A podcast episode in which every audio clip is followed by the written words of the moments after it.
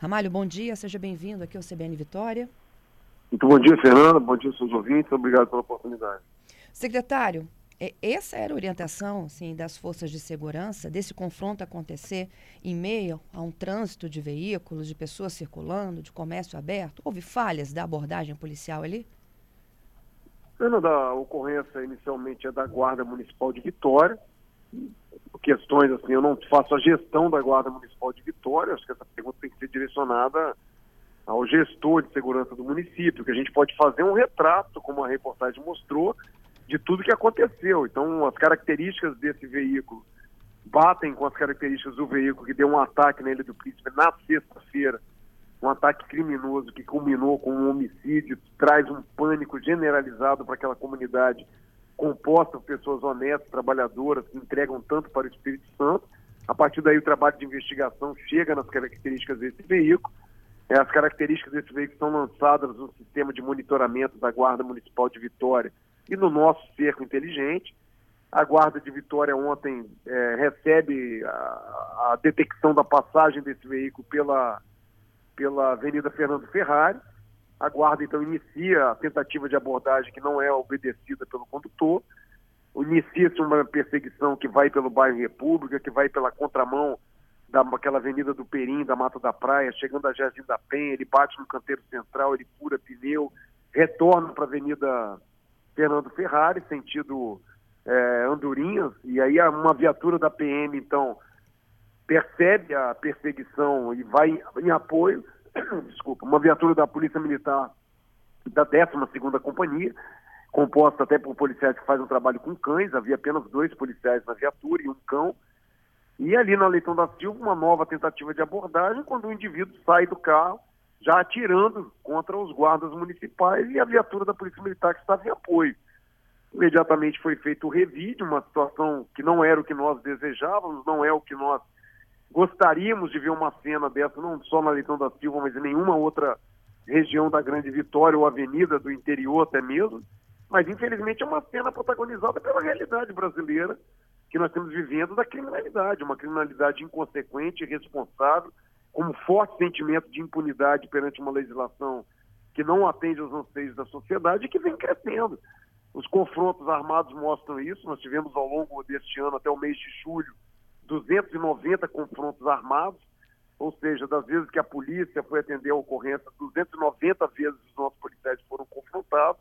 Isso é uma situação que vem aumentando a, a impetuosidade deles, a determinação de partir para o confronto, o armamento colhido na abordagem de ontem, quatro pistolas, carregador alongado, munição, colete com placa balística, granada.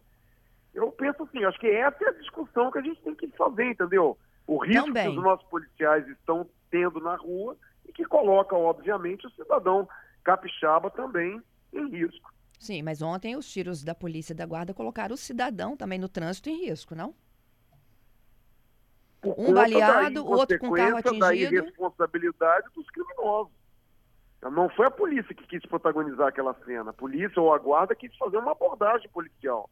Se eles colocam a arma no chão, mão na cabeça, eles seriam presos, as armas seriam recolhidas e eles estariam encaminhados agora para as decisões da justiça. Mas quando o criminoso resolve se confrontar, é muito difícil para o policial, naquele momento ali, exigir qual é a conduta ideal, o que, que ele deveria fazer, qual é o procedimento.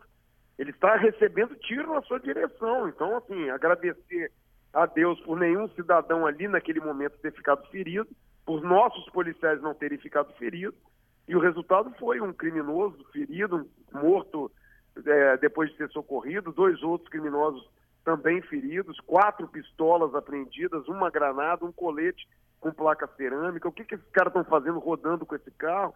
Então, onde eles forem abordados, que eles reagirem, o risco à sociedade, o risco a, a, aos nossos policiais está sempre presente, Renan. É, Essa é uma discussão cons... que a gente não tem como fugir. Não, eu, eu, eu entendo perfeitamente. Eu só não consigo entender por que do revide no meio a tanta gente.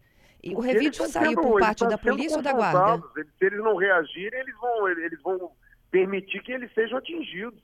É o instinto natural do, sobrevivência do nosso policial. Ele está ali numa situação de estresse. Só quem participa de, um, de, uma situação de confronto armado sabe o estresse que é, sabe a reação, o, o, o tempo de milímetros de segundo que ele tem para tomar uma decisão. E foi a melhor decisão que eles julgaram naquele momento. Eu acredito que os nossos policiais sempre querem o melhor para a sociedade, mas eles têm que pensar nas suas vidas. Nós temos que retornar para as nossas casas ilesos, protegidos. Então, o resultado final é um criminoso morto, dois baleados, que estão presos agora, todos três comandados de prisão, então não são suspeitos, são criminosos ligados ao tráfico de entorpecentes, ligados aos homicídios no Espírito Santo. Possivelmente esses criminosos, ou um deles que deram o ataque na Ilha do Príncipe, já nos chega a informação desses criminosos também em roubo na, na Praia do Canto, com prejuízo severo para a vítima. Então, foi a oportunidade que teve da abordagem. Agora, se eles se entregam, se eles colocam a arma no chão, a vida deles teria sido garantida. Nós não teríamos essa cena de violência. Quem protagoniza toda essa cena de violência são os criminosos. E é isso que nós não podemos admitir. É isso que o Brasil precisa reagir. Nós precisamos ter mais punição para esses caras. Eles estão se sentindo muita vontade de protagonizarem as suas cenas em qualquer ambiente, em qualquer lugar. E nós não vamos permitir que isso ocorra com os nossos policiais.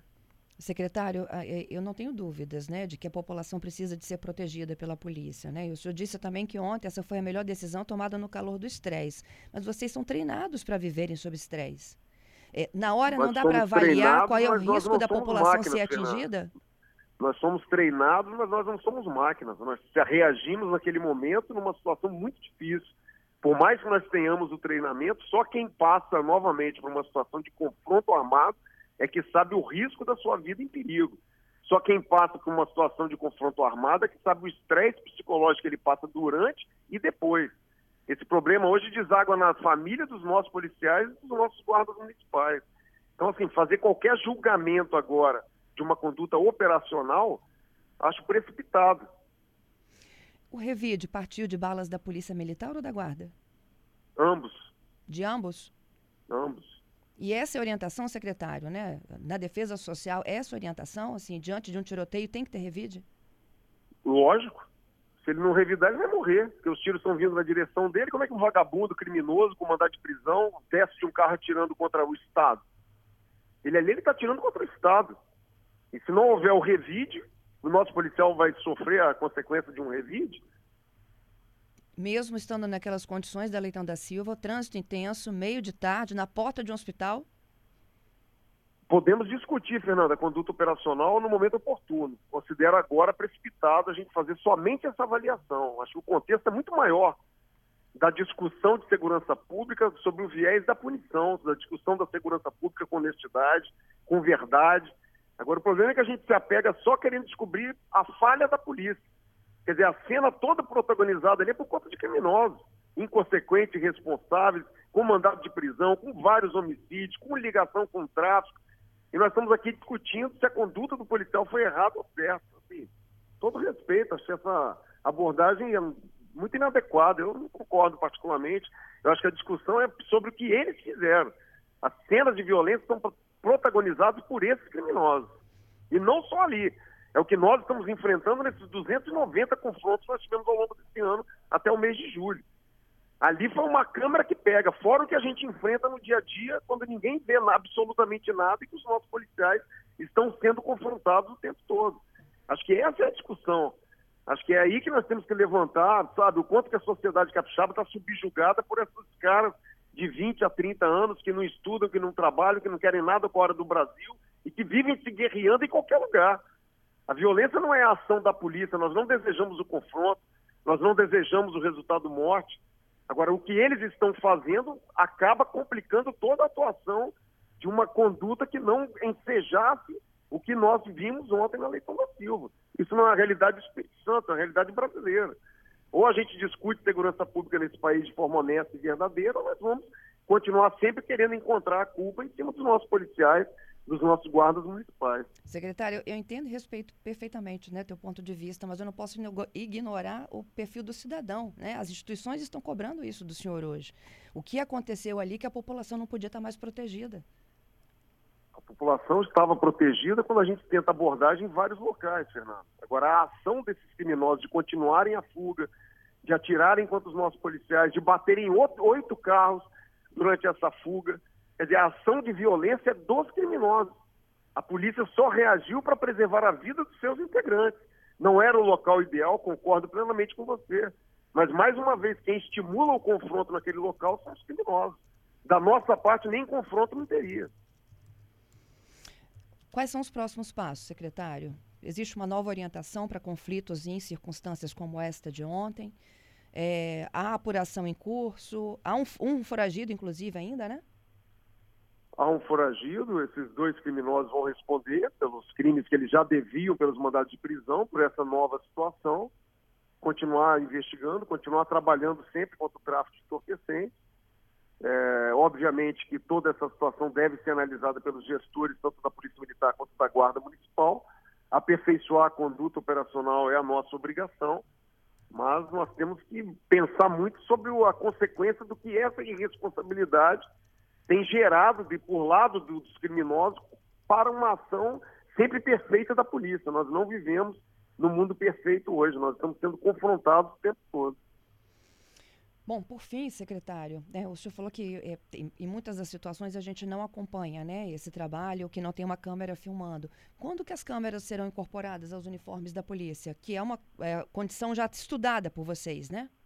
É um processo de licitação, nós estamos na fase do termo de referência, é um processo difícil para descobrir qual a melhor câmera, alguns estados que implantaram voltaram atrás, qual a melhor tecnologia, mas assim, nós temos a determinação do governador Renato Casagrande para fazer isso. Estamos esperando que início do ano que vem a gente tenha concluído esse certame, que sempre gera briga entre as empresas que querem oferecer o produto, que querem ganhar a licitação do Estado. Nós temos que ter muito cuidado com o dinheiro público, com a compra que vai ser feita para não comprar material que não venha a se adequar à realidade do nosso policial. Então, estamos tendo esse cuidado e o processo está em andamento. Tivemos uma audiência pública na sexta-feira passada com a presença do Ministério Público, Defensoria, onde nós demos todas as informações e esse trâmite está sendo acompanhado pelos órgãos fiscalizadores também do Estado. Para ainda este ano? Ano que vem. Previsão início do ano que vem. Te agradeço, Ramalho, pela participação. Abraço, hein? Fernando. Obrigado. Abraço aos ouvintes.